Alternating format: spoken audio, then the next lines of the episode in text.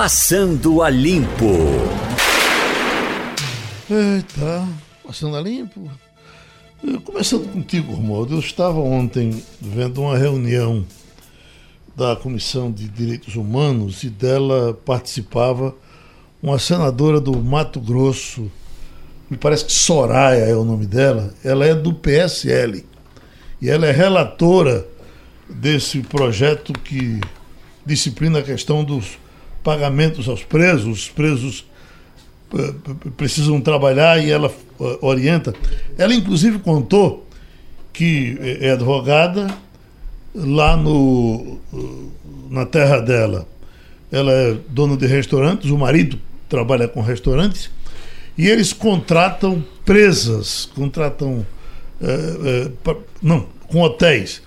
E eles contratam presas para camareiras, é, de princípio um ano de experiência, elas ficam pelo acordo de lá, e depois contrato em definitivo. Mas ela me pareceu tão centrada, tão empolgada com o que fazia, que dá uma certa felicidade. Eu tenho ela, tenho uma senadora do Maranhão, tem algumas coisas novas por aí, né, Romualdo? Pois é, Geraldo. A senadora Soraya Tronic, ela é do PSL e ela é do estado de Mato Grosso do Sul.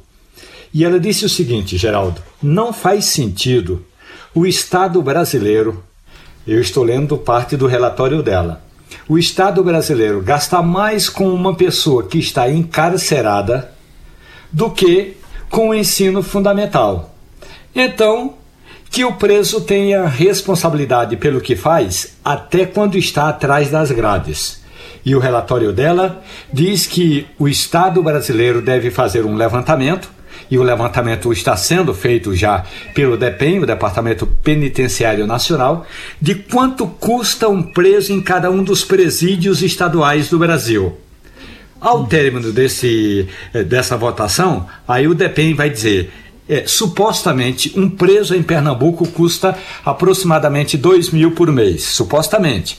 Aí esse dinheiro mensalmente tem de ser pago pelo preso ao estado de Pernambuco, porque ele esteve hospedado na cadeia. Se o preso não puder pagar, aí o preso vai ter de trabalhar.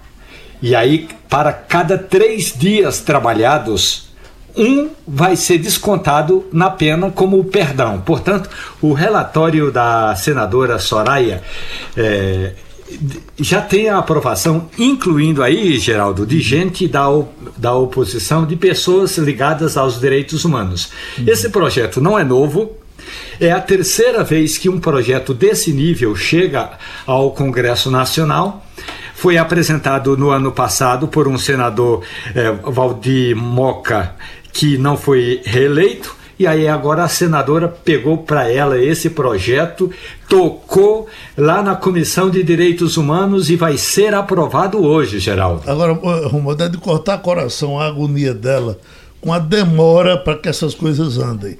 Ela dizendo lá para uma colega que, como advogada, eh, critica a questão da lentidão do judiciário. E a pena é quando chega no Senado Federal uma coisa dessa, que é da maior importância e que da maior urgência, ficam remoendo, remoendo, remoendo, e, e ela tentando facilitar para a coisa andar um pouco mais acelerada, porque se brincar, passa quatro, cinco anos e para de novo, né? É o que dizia o senador Antônio Carlos Magalhães. Aliás, a CM advertiu eh, Luiz Estevão, quando foi eleito senador pelo Distrito Federal, pelo antigo PMDB, que é o seguinte: olha, nós temos um mandato de oito anos, então não temos que ter pressa.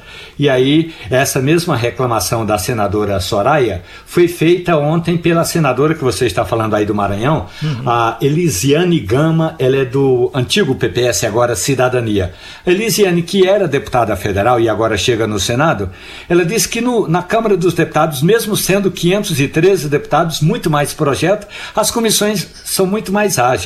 No Senado Federal é uma demora danada e ela acha que tem alguns projetos que já deveriam ter sido analisados de fevereiro para cá, que foi quando o Senado começou, o Congresso Nacional foi instalado este ano, não é?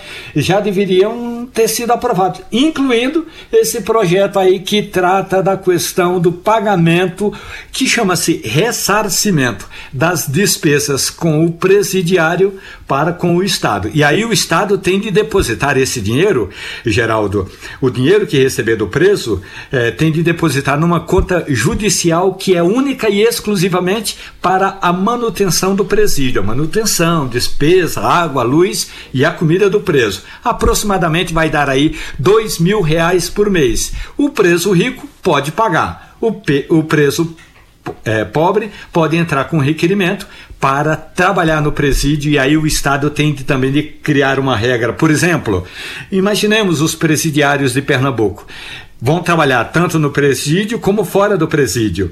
E aí pode pintar a escola, reformar a escola, reformar posto de saúde, pintar meio-fio, arrumar calçadas, tudo isso pode ser feito pelos presidiários Geraldo. Pronto, nós estamos já com o vereador Carlos Gueiros, empresário do Recife, além de vereador, dono de ônibus. E ninguém melhor do que ele para a gente ter uma conversa boa aqui nesse momento, tratando dessa questão do ar-condicionado nos ônibus.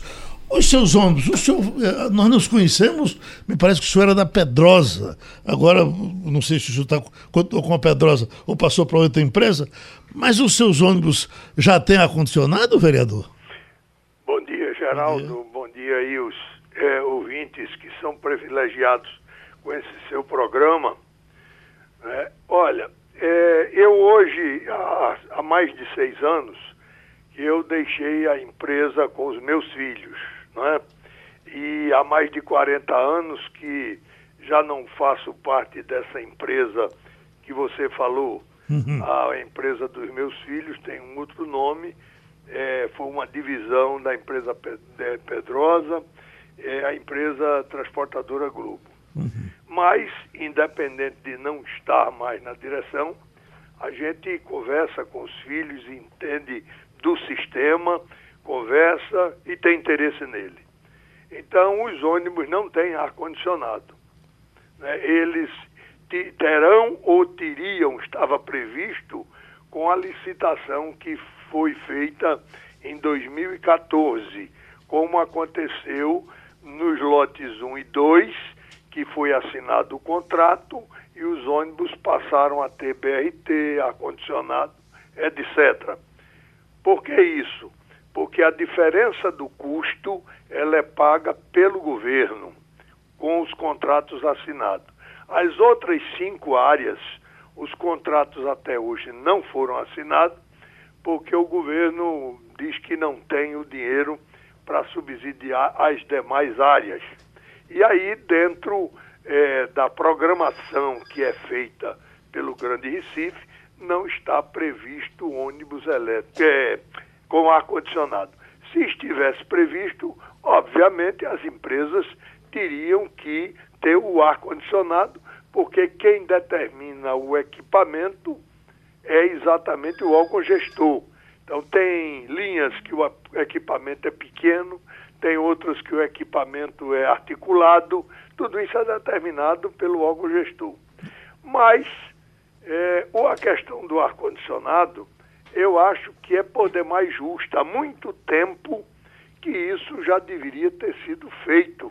Eu acho que é um item que faz parte da melhoria da qualidade do serviço que o usuário tem que ter. Uhum. É um direito. Até porque a Constituição diz que o transporte é uma obrigação do Estado e um direito do cidadão. Uhum. Então, o Estado tem que ter competência financeira para atender a todos os itens de demanda do cidadão. Vereador Carlos Guedes, nós estamos é, conversando com o senhor aqui hoje, estou eu, Romualdo de Souza, que está em Brasília, Wagner Gomes e o Pinga Fogo Igor Maciel. Quem pediu primeiro? Wagner Gomes. Uh, vereador Carlos Gueiros, a primeira dúvida que eu tenho é em relação à competência para tratar dessa matéria. Seria de fato uma competência municipal, mesmo sabendo que o transporte é metropolitano, ou seria uma competência estadual? Uh, e a segunda dúvida é em relação ao custo uh, da instalação ou da, da aquisição de novos veículos com ar-condicionado, o custo impactado na passagem para o passageiro. Bom, primeira pergunta. Eu, pessoalmente, acho que não existe inconstitucionalidade e que o município tem, sim, competência para fazer isso. Por quê? Porque a Constituição Federal diz que é atribuição do município. A lei orgânica do Recife, que é a sua Constituição, diz que esse assunto é competência do município e é indelegável. Veja, a palavra é muito forte, indelegável. Então, como é indelegável, isso nunca foi delegado ao Estado. Se a gente olhar a lei de 2007 e o protocolo de intenções tão anunciado e argumentado, em nenhum momento a gente vê em nenhuma das suas cláusulas delegação desse poder. O que se vê é finalidade. Este protocolo tem por finalidade delegar a gestão dos serviços dos transportes. Gestão é gerência, é você dirigir conforme eu mando.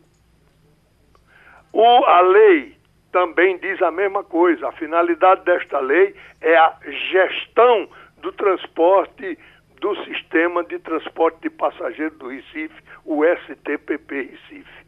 Então, o que aconteceu com o projeto do meu companheiro Alcides é que ele não quis ouvir o conselho de quem tem experiência tanto do sistema quanto a experiência de mandatos políticos e ele cometeu alguns erros. Primeiro deles é que ele disse que a implantação nos veículos que atualmente operam nas linhas dos transportes passageiro coletivo do, do Recife. Nós temos 3 mil ônibus rodando nas linhas do Recife. Impossível você adaptar ar-condicionado de ônibus velho. Automóvel é fácil de fazer, porque é uma saída só ali na frente. O ônibus, ele tem que ser construído a carroceria com o equipamento de saída do ar-condicionado. Então, todos os ar-condicionados em circulação vieram fabricados de fábrica, eles vieram na fabricação da carroceria. Não existe no mercado local nenhum processo de adaptação de ar-condicionado em ônibus. Então, impossível. Tornou o projeto inexequível. Como é que você, dentro de seis meses, pode fazer o impossível que é adaptar nos ônibus? Então, primeira coisa que impossibilitou.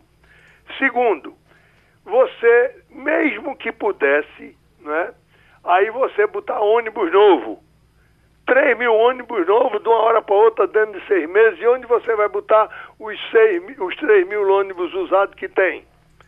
Ora, ao longo do tempo, a gente tem visto que as modificações têm ocorrido. Por exemplo, aquela PEV, que é a plataforma elevatória para os cadeirantes. Aquilo ali foi feito gradativamente. Primeiro veio a legislação dizendo que a partir de agora, tantos por cento da frota nova adquirida terá que ser com PEV. Dentro de quatro anos estava 100% da frota, inclusive os fora de Recife, porque você não tem como separar os veículos que adentram ao Recife dos que são exclusivamente da linha do Recife. Então a lei tem que ter razoabilidade, ela tem que ter execuibilidade. Não é só mandar é ver, é possível que a minha ordem seja cumprida? Então, esse foi o problema da lei. Ela tinha uma inconstitucionalidade pela inexequibilidade dela. Então, dentro daquela pressão do dia da votação, eu, apesar de ter explicado isso, mas o, o projeto foi votado. Depois, os vereadores, um grupo de vereadores, se conscientizaram que realmente não tinham descido a esse detalhe de verificar que era impossível. E aí, então, foi, houve uma reunião desses vereadores. É fato que eu contribuí com opiniões, né, com a minha experiência, e daí se construiu um substitutivo dentro da legalidade, tratando tão somente dos ônibus do sistema de transporte de passageiros do Recife. Porque a gente não pode legislar com o sistema metropolitano. Quem legisla o sistema metropolitano é o Estado. O que é o metropolitano? São as linhas intermunicipais. O Estado não pode nem legislar nas linhas intramunicipal de Recife, de Olinda, de Jaboatão. No meu sentimento, não pode. Uhum. Doutor Queiro, muito obrigado. O senhor então colaborou aqui com o Passando a Limpo. Coluna de Cláudio Humberto. Ele traz um assunto que é bem interessante para o momento, por quando eu passei ontem, as pessoas foram falando, me perguntando, e essa mega cena que saiu? Ninguém vai saber quem tirou, não. Ele botou aqui: segredo não faz sentido. A pergunta não quer calar. E ficará sem resposta quem afinal ganhou a mega cena de 289 milhões no fim de semana. Ninguém sabe, ninguém viu, exceto burocratas da área de loterias da Caixa. Somente em 2019 os brasileiros colocaram na Caixa Econômica quase 3 bilhões de reais através de loterias. E é assim mesmo, porque. Os Ô, outros, Geraldo, os veja só, eu achei muito estranho também. Porque é? é o seguinte: existem duas possibilidades de você jogar online na Mega Sena. Uma delas é você jogar pelo site da Caixa Econômica Federal, caixa.gov.br. Você correntista. Você correntista tem uma abazinha lá para você é, loterias, você apostar. Você vai e faz seu jogo. Bom, se você é correntista, correntista, você está apostando, evidentemente que o banco sabe quem foi que fez aquela aposta. Hum. Certo? Sabe qual, Aí, é, sabe existe, qual é a agência? Existe outra possibilidade. Qual é a agência? Sabe qual, qual é o seu CPF, o nome de sua é. conta, sabe tudo. Seu nome, endereço, tem tudo. Uhum. A outra possibilidade é você entrar num, cais, num, num site específico para apostas, que também é da Caixa Econômica Federal. Só que só aposta nesse, caixa, nesse, nesse site quem faz o cadastro. Aí você vai lá, bota seu você CPF, cadastro, seu nome, coloca... seu CPF, nome, nome da mãe, CPF, tudo. Coloca uhum. tudo. Então, como é que alguém fez uma aposta? Aquela aposta está atrelada àquele CPF e a Caixa não sabe quem foi que apostou. Uhum. Não, Isso é muito estranho. A Caixa sabe. Não, sabe a é, Caixa sabe, não sabe. vai divulgar. Não quer divulgar. Ah, Até sim. porque há uma teoria da conspiração com relação às loterias no Brasil. É bom lembrar que houve uma CPI no, na, na, no Senado Federal nas assembleias legislativas já houve CPI em Minas, no Rio, em Goiás e em São Paulo sobre loterias e nenhuma dessas comissões chegou a qualquer conclusão sobre fraudes. Há apenas teoria da conspiração. E aí, é claro, Wagner Gomes, a Caixa Econômica Federal colabora com isso. Mas saber ela sabe, porque na hora em que você vai fazer a aposta, a Caixa sabe quem está apostando. Pois é, mas. Romualdo, nós não estamos Claro que o Wagner não está aqui cobrando o nome da Não, pessoa. exatamente. A gente queria saber qual foi o, o, uh, o, estado, o estado, da pessoa, né? Se foi homem, se foi mulher. Tá, se foi um bolão. É, se Bom, foi um bolão. Já, já for... disseram que foi um jogo de R$ 3,50. É uma aposta simples de uma seis aposta dezenas. simples de 3,50. Uma aposta simples de 3,50. Agora, deixa, deixa eu só colocar uma coisa aqui. Não é querendo ser advogado do diabo, não, mas uh, se você pegar pelo padrão de divulgação dos outros uh, sorteios, quando não é feito online, se você for pelo padrão, o padrão qual é? Você nunca diz, a, a Caixa nunca divulgou qual é a cidade do ganhador. A Caixa divulga qual é a cidade em que o jogo foi feito. Ele diz: olha, o jogo foi sim, feito sim, em sim. Garanhuns, o jogo foi feito é em isso. Caruaru, pois o jogo é. foi feito em. Mas se o jogo foi feito online, não tem lotérica.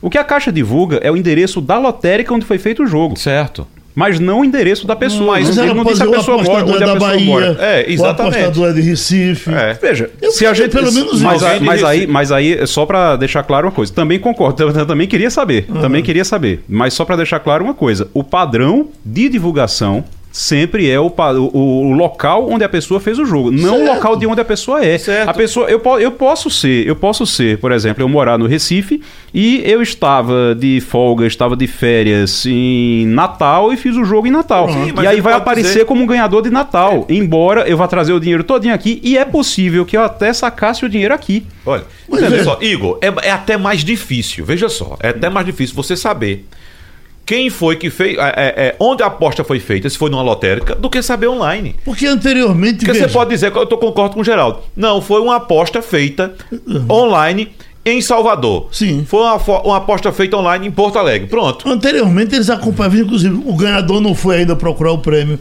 O ganhador foi agora. Mas agora eles divulgaram, né? Que já foi pegar o prêmio. Já, já foi já, pegar o prêmio? Já, já foi já pegar o prêmio, já, já pegou o prêmio tudinho, só que, mais uma vez, não divulgou qual é a cidade eu do ganhador. Para saber Mas, quem é, porque nesse, pra... nesse acumulado, uhum. todas as vezes que acumulou, eu joguei 150 reais. eu, eu tô bem nesse negócio aí. É, tem que saber. Eu ajudei demais nesse Tem que saber, tem que ajudar esse. É. Agora, agora, só deixando claro, eu também gostaria de saber.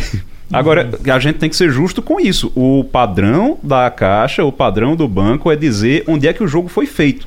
Dessa vez eles disseram, o jogo foi feito online. Agora, dizer que o ganhador é do. a conta dele, a agência é do Recife, a agência não, é de Caruaru. Não, é isso, não rapaz, só dizer se é de Recife, de Salvador, de Porto Alegre, é. do Rio de Janeiro, de São Paulo, só isso. Porque quando é na lotérica também, a própria casa lotérica tem um interesse enorme de divulgar, uhum. porque as pessoas então procuram mais. Isso, aí bota lá, que é? sai um ganhador. Exato. É. Eu, eu é que não quero comprar numa casa que já teve um ganhador, porque porque eu acho. A sorte já, já foi gasta ali, né? que o raio já caiu lá. Você devia fazer, então, feito aquele, aquele ator lá de Silvio Santos da pegadinha, Ivolanda, que chega na, na loteria com cartão. Aí só seu cartão tá premiado. Não, não quero isso, não. Não, não quero esse dinheiro. Tem que não. ir buscar lá, não, então não, não, quero, não. Aí ele pega o papel e joga assim joga no, no lixo. Quando ele sai, é uma briga. Acaba a fila. Romualdo, devassa nas contas de Flávio, tem potencial avassalador avaliam políticos e magistrados. Flávio é Flávio Bolsonaro, Flávio é senador do Rio de Janeiro, filho do presidente. Mais que filho do presidente. Ele é alguém que chegou no Congresso Nacional pregando a moralidade. Então, um, um, político que chega com o discurso de que é, é, preciso passar a limpo as denúncias de corrupção, que o político tem de ser honesto, é, tem de ser tem de andar dentro uh, das regras, isso mostra que essa denúncia toda ainda vai mexer muito, tanto com a formação de blocos aqui no Congresso Nacional, blocos parlamentares, porque vai ter muito parlamentar, muito grupo parlamentar que não vai querer se juntar com partidos que têm políticos investigados, porque ainda tem isso. Nem todo mundo aqui no Congresso Nacional, aliás, a maioria aqui no Congresso Nacional prima pela honradez. Então, isso é um, uma, como diria o próprio pai, é uma facada no bucho de quem está tentando dizer que o governo eh, de Jair Bolsonaro e o PSL é novo. Não tem nada de novo nessa história. Ô Romualdo, ao todo são 95 pessoas que tiveram sigilo quebrado. 95 pessoas, todas evidentemente ligadas ao ex-deputado estadual pelo Rio de Janeiro e agora senador Flávio Bolsonaro. Ele, o, o Fabrício Queiroz, ex-assessor dele, mais 93 pessoas. Você nos trouxe a informação, sexta-feira passada, no início da noite, de que o presidente Jair Bolsonaro anunciara naquela ocasião um tsunami para esta semana. Seria esse o tsunami? Pois é, tem esse tsunami, é, tem outros tsunamis também. O, o governo está muito é, é, temeroso de que a medida provisória que trata da reforma administrativa não seja votada a tempo. E aí, se não for votada a tempo, danou-se toda a estrutura de governo, toda a mudança que o governo fez com o número de ministérios, de secretarias, de cargos comissionados, tudo isso vai por água abaixo. Então, Há quem diga que o tsunami seria a não votação, o, o fato da medida provisória caducar. É, essa essa investigação contra o filho do presidente também é uma, uma, uma onda forte. não é uma, uma, uma ondinha pequenininha, não, viu? Não é uma marolinha, não. É uma forte onda. Ô Romualdo, só para a gente entender, o pessoal de casa, o pessoal que nos escuta entender também. É, se a, essa reforma administrativa não passar, não for aprovada, automaticamente os, os antigos ministérios têm que voltar. Volta aquela estrutura toda, né?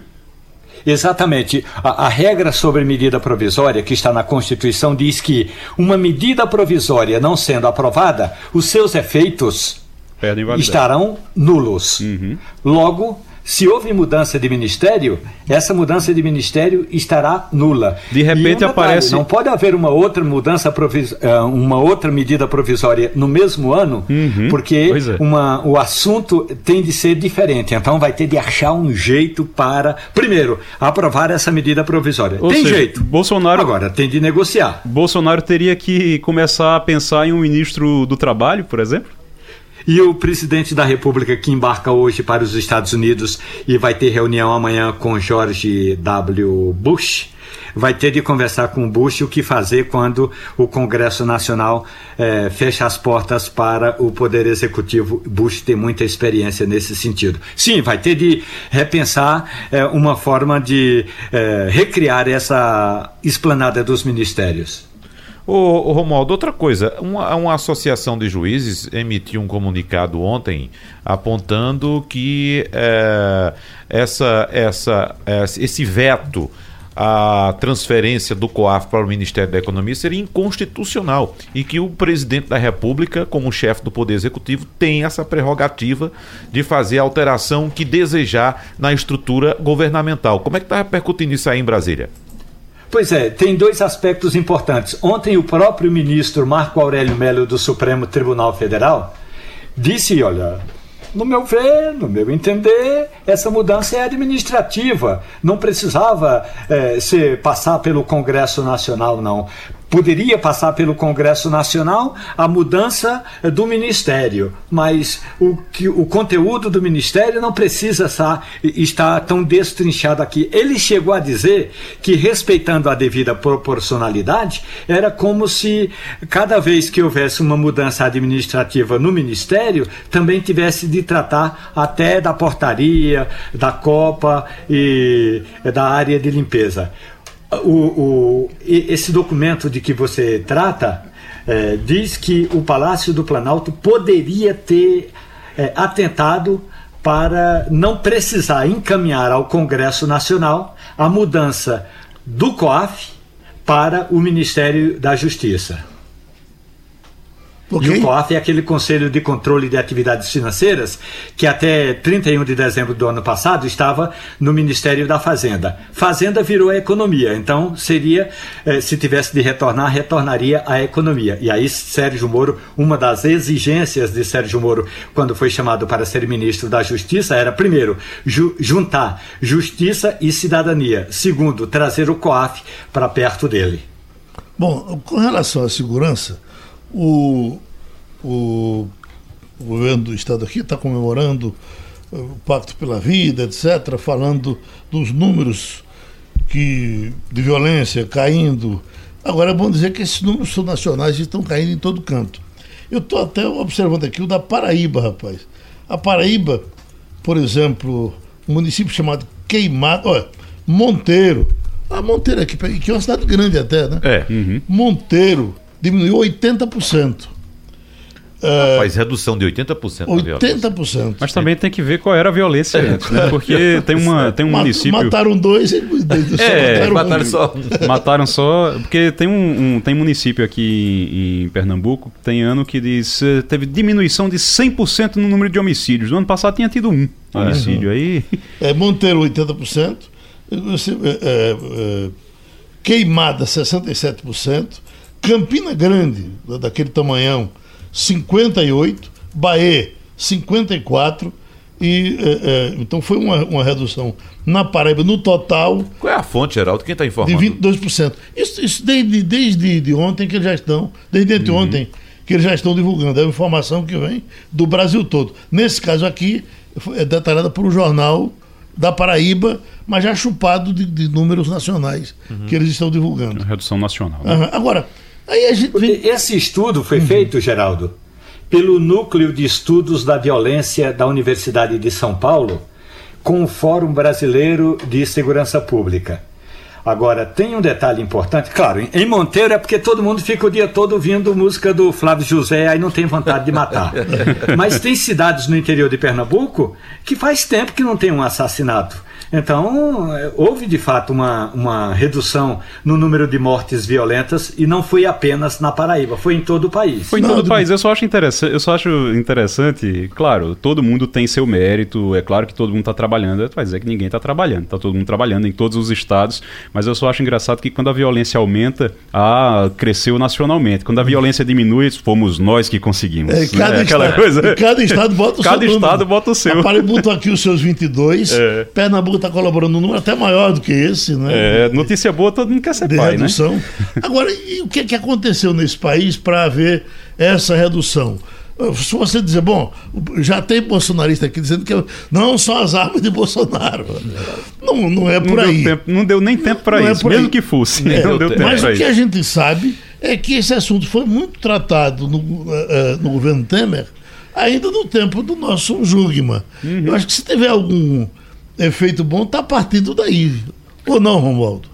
Olha, tem o estudo, Geraldo, eh, do Núcleo de Estudos da Violência da Universidade de São Paulo, aponta, por exemplo, uma questão: diminuição da tensão entre as facções que estão dentro dos presídios.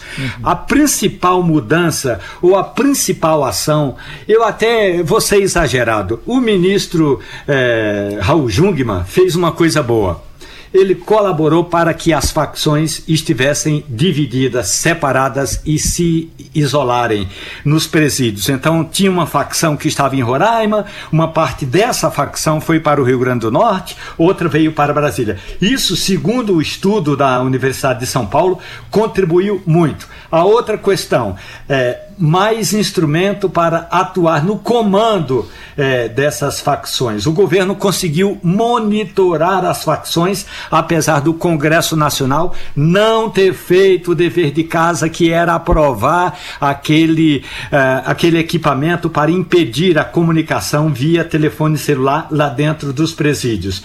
Então, eh, e tem uma outra medida que ainda não está totalmente implantada, que é a questão de os estados, as unidades da federação, eh, compartilharem informações sobre pessoas que estão condenadas, investigadas. Então, hoje, o secretário de Segurança Pública, pode ser que não seja o nome, porque em cada estado muda, o secretário de Segurança Pública de Pernambuco tem informações sobre, eh, poli, eh, sobre eh, ah, ações policiais na Paraíba e vice-versa. Então, isso deu uma desanuviada no horizonte e o núcleo de estudos da violência entende que boa parte dessas ações para reduzir a quantidade de crimes tem a ver com a ação do poder público. Ô, Agora, Geraldo, a ação, de, dados- a ação de Sérgio Moro é bom lembrar que logo eh, me parece a única, no resto ainda está na discussão dos projetos, mas eh, ele logo quando chegou foi determinando a, a troca de, pre- de presos De alta periculosidade. de alta periculosidade. Para presídios federais. Houve uma reação inicial de algumas pessoas e tal,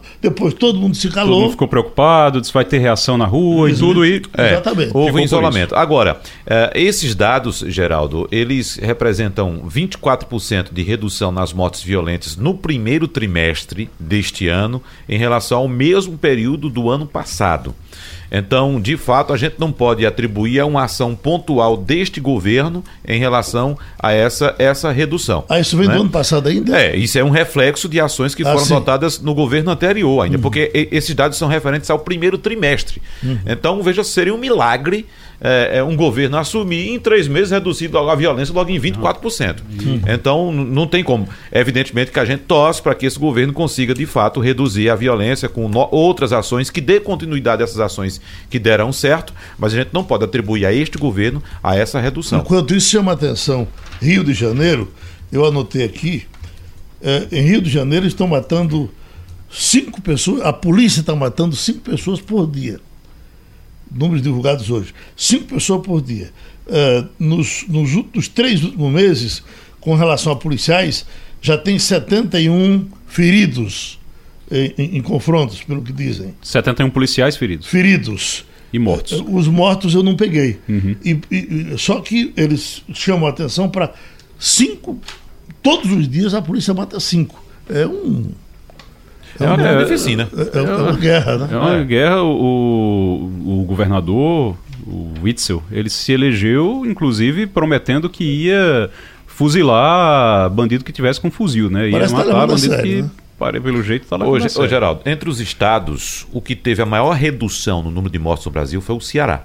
Uhum. 56%. Você lembra que o Ceará teve problemas seríssimos né, com violência, com no chacinas. Do ano, né? Exatamente. Teve a menor ou a maior? A maior, a redução, maior redução. 56%. É porque o número era muito alto é, também, né? A, a, menor redução foi no Mato Grosso do Sul, 3% apenas. Uhum. Mas teve redução também. Já estamos com o doutor Marcos Alencar?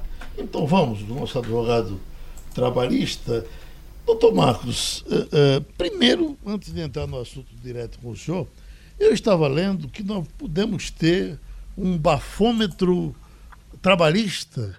Quer dizer, o camarada chegar com o bafômetro ali no portão e eu chegasse só para aqui. E aí, de acordo com o bafômetro, eu não posso entrar? Isso, isso faz sentido? Veja bem, Geraldo, faz sentido e existem algumas profissões que essa é, necessidade ela é premente. Provavelmente com a popularização desse teste, isso vai acontecer com frequência. Uhum. O que nós precisamos enxergar associado a isso é que a Organização Mundial de Saúde ela considera o alcoolismo como uma doença. E aí a Justiça do Trabalho não vem mais aplicando o artigo 482 da CLT contra a justa causa, pela embriaguez habitual. A empresa, pela jurisprudência, tem que encaminhar a pessoa a Previdência Social para que seja periciado e, se for o caso, ingresse é, no afastamento. Uhum. Isso aí é um grande gargalo que não se resolve com facilidade, porque o empresário não quer é, que isso aconteça, porque muitas vezes a embriaguez é vinculada à depressão do trabalho e outras é, doenças decorrentes é, da ocupação, né, do labor. E isso aí cria uma instabilidade isso gera uma certa resistência. Por isso que essa onda do bafômetro ainda não está tão popularizada. Para as empresas. Agora, é, é, uma empresa de aviação, por exemplo, um piloto que vai dirigir depois de tomar uma, ele pode? Pois é. Nos Estados Unidos já existem veículos de carga, caminhões, que ele só aciona o motor se houver o sopro do motorista e, e detectar que ele não está com nenhum índice de álcool. Isso deveria acontecer nos aviões, né? É o mínimo é, da razoabilidade. Uhum. Olha, é, a manchete é a seguinte: o governo quer rever normas de segurança no trabalho. Quer dizer, vai ser uma mexida é, é, na reforma feita recentemente, é? Pois é, Geraldo. Eu dei uma pesquisada a fundo sobre isso. Inclusive, troquei ideia com algumas pessoas que eu conheço lá em Brasília. E como sempre, o governo Bolsonaro ele, ele se comunica mal, apesar dele ter os canais de comunicação é, próprios, próprios, mas ele se comunica mal porque joga uma, uma notícia meio que bomba e isso aí permite centenas de interpretação, interpretações. Hoje eu ouvi um pronunciamento é, do secretário nacional, né, que, da Secretaria Especial é, o Rogério Simonetti Marinho, que é, ocupa a vaga do ministro do Trabalho. E ele deixou bem claro que a intenção do governo é fazer uma revisão das 37 normas regulamentadoras, isso tem a ver com a segurança e medicina do trabalho, que existem 6 mil linhas de atuação por parte da fiscalização do trabalho. São muito complexas, isso impacta na produtividade, e ele quer, através da comissão tripartite, que reúne representantes dos trabalhadores, do patronato e também o assessoramento da Fundacentro, que isso aí é muito importante falar, é, que tudo seja revisado. Tem uma meta para 2020 para uma primeira NR, a norma regulamentadora, que é a número 12, que é de máquinas e equipamentos. Respondendo a sua pergunta, isso tem a ver com a reforma trabalhista? Não tem a ver porque é ligado à área de segurança e medicina do trabalho tem um pouco a ver, porque a reforma trabalhista ela trouxe uma mudança na CLT. O artigo 611 ele foi alterado para 611b. E lá no seu inciso 17, ele diz que segurança, norma de segurança não pode ser sequer negociada. É uma norma irrenunciável. O contraponto que eu faço, a Fundacentro, é, para que o ouvinte abra o pensamento e faça aí a, as conjecturas dele próprio, é uma entidade criada em 1966. Ela foi criada porque o Brasil bateu na porta da Organização Internacional do Trabalho diante dos altos índices de acidente naquela década de 60. E ela foi criada nessa data, lá em São Paulo, em Perdizes, e vem prestando todo um serviço de pesquisa e de assessoramento, não só ao Brasil, como também a Organização Mundial de Saúde e a Organização Internacional do Trabalho. Agora, Tem foi... convênio com vários países. O que foi que mudou com relação à mulher grávida em situação de insalubridade? O que mudou é que o, o Supremo deu uma liminar dizendo que quem tiver nessa situação, né, a mulher que estiver nessa situação, não pode trabalhar em ambiente considerado insalubre, nem que a insalubridade seja leve. Uhum. Isso foi suspenso até que se julgue o mérito. É, mas, é, fechando essa história, Geraldo, então, se o governo Bolsonaro fizer a revisão dessas 37 normas regulamentadoras, utilizando a comissão tripartite com a Fundacentro assessorando, o trabalhador não precisa ficar tão preocupado porque serão aplicados é, os princípios né, protetivos da, do trabalho. Outra, se o governo não cuidar dessa área como deve, vai bater na porta da Previdência, porque as pessoas vão adoecer mais e vão se acidentar mais. Então o governo vai terminar pagando essa conta. Hum. Igor. Doutor Marcos. Doutor Marcos, eu, é, a gente sabe que o governo, a justificativa do governo é atrair mais investimentos, mais empresários, investimentos estrangeiros, inclusive, é, para cá, para o Brasil, porque diz que tem muito empresário que não investe porque as normas são exageradas, são muito é, é, duras, são muito exageradas.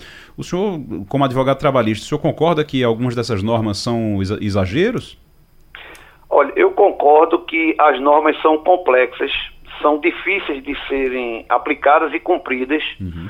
porque não existe uma sistematização. São, tanto é que são NRs. Se, se você entrar no portal do Ministério do Trabalho ou colocar no Google normas regulamentadoras, você vai ver que cada uma tem uma vida própria. Não são sistematizadas. E isso dá um imenso trabalho para que se atenda, porque às vezes há inclusive conflito de uma norma com outra e a dificuldade de interpretação. Eu acho que tem que ser sistematizado para facilitar a compreensão. Se isso aí está impedindo de gerar emprego, eu não, não concordo com isso. Eu acho que até ampliar um pouco frente de trabalho, mas ninguém vai deixar de abrir uma empresa por conta das 37 normas regulamentadoras que existem. Não, não vejo dessa forma essa ligação ponto a ponto, não. O Romualdo? Tem um detalhe importante, aliás, no argumento, doutor Marcos Alencar, que foi apresentado pelo secretário Rogério Marinho, é que tem normas demais que poderiam ser simplificadas.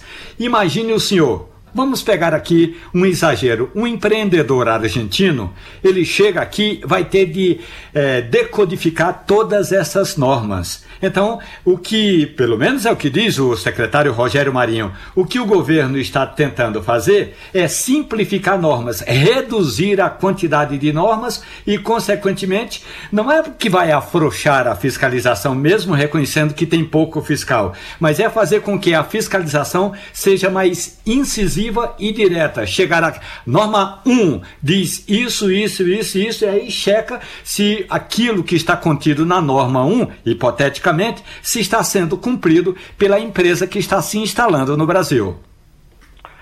Olha, isso é bem-vindo em todos os sentidos, na área tributária, na área trabalhista, na área previdenciária, principalmente em relação à segurança do trabalho. Não resta dúvida que fazer uma sistematização, uma simplificação, uma desburocratização só ajuda. É, isso aí facilita a interpretação e o cumprimento. Então, é, isso que ele está propondo, e eu vi esse pronunciamento hoje dele de manhã, até num vídeo que está sendo é, veiculado em várias redes sociais, ele diz isso com clareza. Na hora que eu vi ele dizendo que vai seguir a orientação da Fundacentro, eu fiquei tranquilo. Quando eu recebi a primeira notícia ontem, que foi Bolsonaro vai cortar 90% das normas regulamentadoras Segurança e Medicina do Trabalho, eu confesso que me assustei. Mas quando eu vi o pronunciamento e quando eu me aprofundei mais na notícia, é exatamente o que você está dizendo. Isso é muito bem-vindo.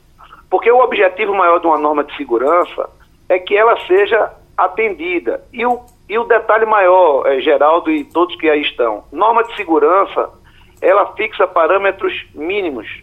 Ou seja, o, cabe ao empregador que está lá na ponta interpretar a situação e ampliar a segurança muitas vezes além do que a norma está prevendo. Então isso precisa estar tá muito bem caracterizado, muito bem informado nessa revisão aí que estão pretendendo fazer. Pronto, a gente agradece ao doutor Marcos Alencar e seguido do Passando a Limpo, já perto do final, repercutiu aqui hum, de forma interessante, junto aos ouvintes, uma matéria que nós colocamos de Alexandre Garcia com relação a uma escola federal, a uma universidade de Brasília. E até já tem gente sugerindo o um debate e nós já estamos preparando um debate na semana que vem tratando desse assunto. Enquanto o debate não chega, vamos ouvir na Universidade de Brasília, fui convidado para conversar com estudantes do último semestre de jornalismo. E aí um estudante me perguntou quais são os pilares do jornalismo.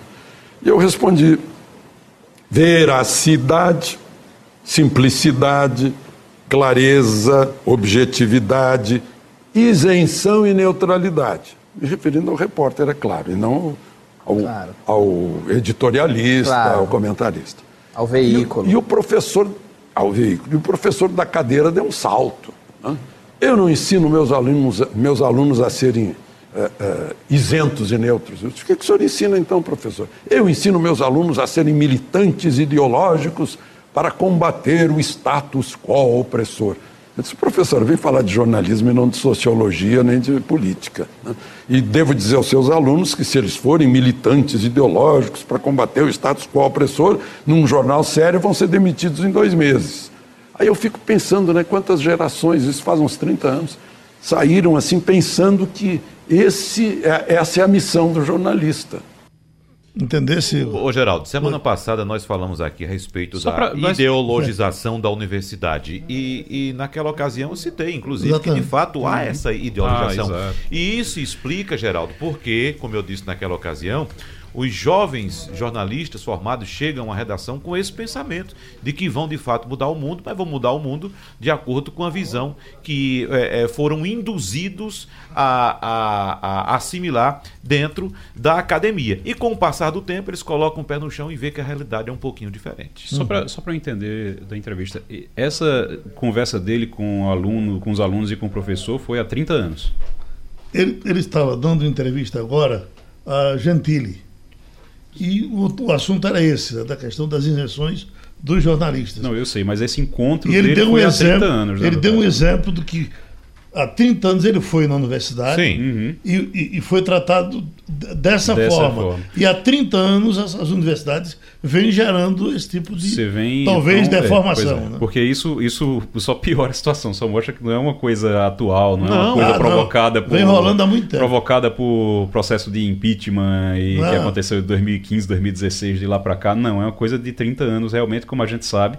Já, é, já está enraizada assim. Olha, tá de 30 enraizada. ou mais. 30 ou mais, porque eu, eu, conheço pessoas que passaram por universidades nas décadas de 80 e 90 não, e, demais, porque, porque o, que, é o que é que aconteceu? O governo militar, ele começou, ele tinha que começar a aliviar em alguma coisa. Ele começou, ele resolveu aliviar nas universidades. E aí foi onde os partidos de esquerda começaram a, se, a tomar conta das universidades, né? A partir daquele momento ali. Então, eles, o, o, o esse processo começou exatamente quando o governo militar começou a só deixa ali um escape, a gente não pode deixar tudo, então deixa ali um escape ficou sindicato e ficou universidade. E é isso que a gente tem hoje como resultado. É, e é de, exatamente assim como Alexandre Garcia falou. É desse jeito mesmo. Mas a, a, felicidade que a gente tem é que a realidade se impõe. Então, uma hora o cidadão vai ver que não, ele não vai mudar o mundo, que não é daquele jeito. Ele pode até mudar, mas de outra forma. Não achando que com um pensamento único ele vai conseguir transformar as coisas. Não, é, não, não deve ter nada mais desonroso, não, do que você chegar assim e pegar uma notícia que tem um jeito e você deformá-la para ela ficar do outro é jeito. porque algumas pessoas também não sabem a diferença, Geraldo. Por exemplo, entre um colunista, entre um editorial e um repórter. O repórter é aquele profissional que vai à rua atrás de uma informação e nessa informação ele tem que trazer todos os lados envolvidos naquela questão. O, o, o, colunista, o editorialista, o comentarista, ele dá a visão dele, é diferente. Ele diz: olha, sou eu que estou dizendo isso. Então é a opinião dele. Uhum. Então existem a, a, as várias facetas do jornalismo, que inclusive Romualdo de Souza, que é professor, pode falar melhor do que eu. Olha, melhor que você eu não consigo falar não, mas eu diria o seguinte, que eu não me assusto com essa declaração do Alexandre Garcia, é, porque tem escolas é, de comunicação que discutem a questão da ideologização na matéria, na reportagem, e a gente separa muito bem o que é a reportagem, o que é a opinião, o que é a coluna, e é bom que o nosso ouvinte tenha sempre. Eu gosto muito do esquema do, do, do sistema Jornal do Comércio, sobretudo na rádio, porque, e, porque é, fica claro o que é opinião, fica claro o que é reportagem e fica claro o que é uma matéria em que você vai atrás, apura, passa meses fazendo a reportagem e o que é uma matéria em que você está no dia a dia ali no Congresso Nacional, que nem sempre consegue colocar os dois lados na mes no mesmo instante. Então eu gosto desse tipo, acho, é, sem qualquer sombra de dúvidas, é, acho que esse é um, um sistema. É, primeiro, bom de se trabalhar e, se, e segundo, bom de se mostrar nas universidades. Eu sempre mostro aos meus alunos que nem tudo está perdido, assim como aparentemente mostram alguns comentaristas, ou como a gente costuma dizer por aqui, alguns iluminados da comunicação, não. Bom, só um exemplo. A gente estava discutindo agora há pouco a questão da violência, da redução da violência, e eu dei uma opinião. Eu disse, é, eu acredito que esses dados são referentes, são reflexos das ações que foram adotadas pelo governo anterior. Agora, da minha opinião, eu tenho agora é, uma, uma opinião no mesmo sentido da pessoa mais interessada neste momento na redução da violência, que é o ministro Sérgio Moro. E eu encontrei um depoimento dele que diz o seguinte: o ministro da Justiça, Sérgio Moro, disse que ainda é cedo para fazer qualquer comemoração. Temos que ver se é uma tendência permanente ou algo episódico, mas é um bom começo. Uhum. Então, essa é a declaração dele. Então, para a gente fechar, veja o mal que Bolsonaro fez a Sérgio Moro quando ele foi eh, no, no domingo voltou aquele assunto da questão do, da vaga dele assegurada STF. para o STF, porque nós estamos falando do homem que tem mais credibilidade no Brasil hoje. Né? O uhum. brasileiro uhum. com mais credibilidade no mundo hoje, uh, traz as pesquisas, é Sérgio Moro. E de repente você coloca o nome dele dessa forma, aí você vai permitir que todo mundo dê uma chafurdada bonita em cima, vai ser um ano inteiro de cacete e eu nem sei se ele vai prestar depois para ser ministro deixa Supremo. Deixa eu lhe dizer uma coisa. Se você for fazer uma pesquisa hoje, você disse muito bem, Geraldo, se você for fazer uma pesquisa hoje no governo, a criatura mais popular desse governo é Sérgio Moro. Uhum. Mais do que o presidente Jair Bolsonaro. Então, quando você foi perguntado já se isso incomodava Bolsonaro, Bolsonaro disse que não se incomodava com isso, não tinha problema nenhum, pelo contrário, agregava. Mas isso mostra, talvez, essa, essa antecipação aí até que assustou muita gente, inclusive o próprio Sérgio Moro, porque ele sabe que agora vai ficar mais difícil, todo mundo vai cobrar ele como ah, você não quer ser ministro do STF? Ah, você não quer ir para o STF? Sempre vai ter isso. Agora, e tudo que ele fizer vai ser porque ele quer ir para o STF também. Então, Agora, ele praticamente. Ministro... Talvez seja uma forma até de, a, até de atrapalhar Moro, de atrapalhar mais do que ajudar. Oi, Romualdo. É, o ministro Marco Aurélio Melo, do STF, que, na minha avaliação, Sérgio Moro deveria esperar 2021 e não agora em 2020 para pegar a cadeira eh, no STF. E aí eu digo por quê? Eu digo porque se ele deixar para 2021, ele vai ter mais tempo para implementar os projetos de combate à corrupção e combate à violência, está dito hoje, na minha opinião, no, na, página, na, na primeira página. Voltando a Marco Aurélio Melo.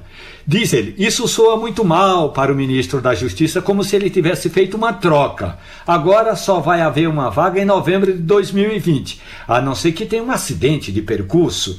Temos de esperar um pouco. Agora é péssimo. No contexto, é muito ruim. Palavras de Marco Aurélio Melo, que foi colocado ministro do Supremo Tribunal Federal pelo primo Fernando Collor de Mello. Agora tem outro detalhe também. É, desde a, o convite a Sérgio Moro, que se circulava nos bastidores essa informação de que ele deixaria a magistratura para assumir o ministério. Eu, eu não sei mas, nem porque essa notícia repercutiu. É, não, é, mas, é, mas, mas é porque questão... se falava, se falava que ele poderia ser uma das duas vagas que Bolsonaro deve ter é. direito aí nesse período. Até então, então era um, até uma, então, uma, uma, conversa de bastidor. É. Diferentemente de o presidente da República, já empossado, vir vir a público numa entrevista, numa emissora de grande audiência, de, de abrangência nacional, dizer que ele vai sim indicar Sérgio Moro para a, a, a uma vaga no dizer... Supremo Tribunal Federal. Só que tem o seguinte: em política, Igor sabe muito bem disso.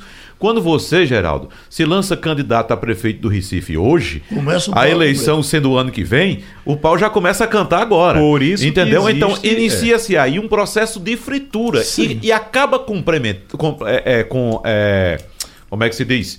Com, é, é, acaba atrapalhando o trabalho do ministro diante do Ministério da, Por isso, da, por, da, do, Justiça. da, Justiça. Por isso que tem se colocado tanto que das duas uma, ou o Bolsonaro é mais ainda mais ingênuo do que se imaginava, ou ele fez de propósito para fritar Sérgio Moro. É. Então é, é, é, isso que tem, se, que tem se falado. Ou é muita ingenuidade, é muita ingenuidade mesmo, além do que já se imaginava, ou então ele fez de propósito para fritar. Eu acho que Bolsonaro não tem filtro.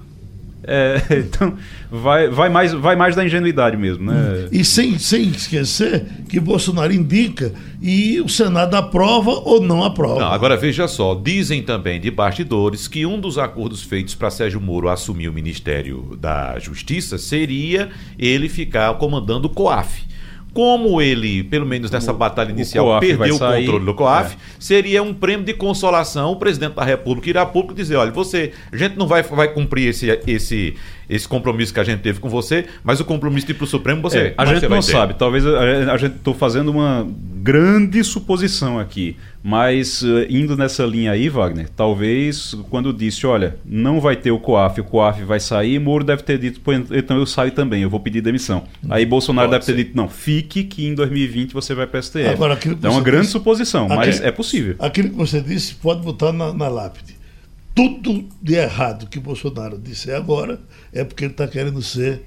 Não, tudo de, de, de errado que Moro fizer agora é porque ele quer ser, e... quer facilitar as coisas para ser. Pra é, ser... A fritura. é a fritura. É a fritura, meu amigo. É. Já tem gente dizendo aqui em Brasília, aliás, ontem um deputado disse que o que o Sérgio Moro está querendo mesmo é participar dos banquetes da lagosta no STF. Rapaz, lagosta com molho de manteiga queimada. Eu ainda vou procurar e, saber o que é isso. E viu que ganha quatro concursos. e terminou o Passando a Limpo. Passando a Limpo.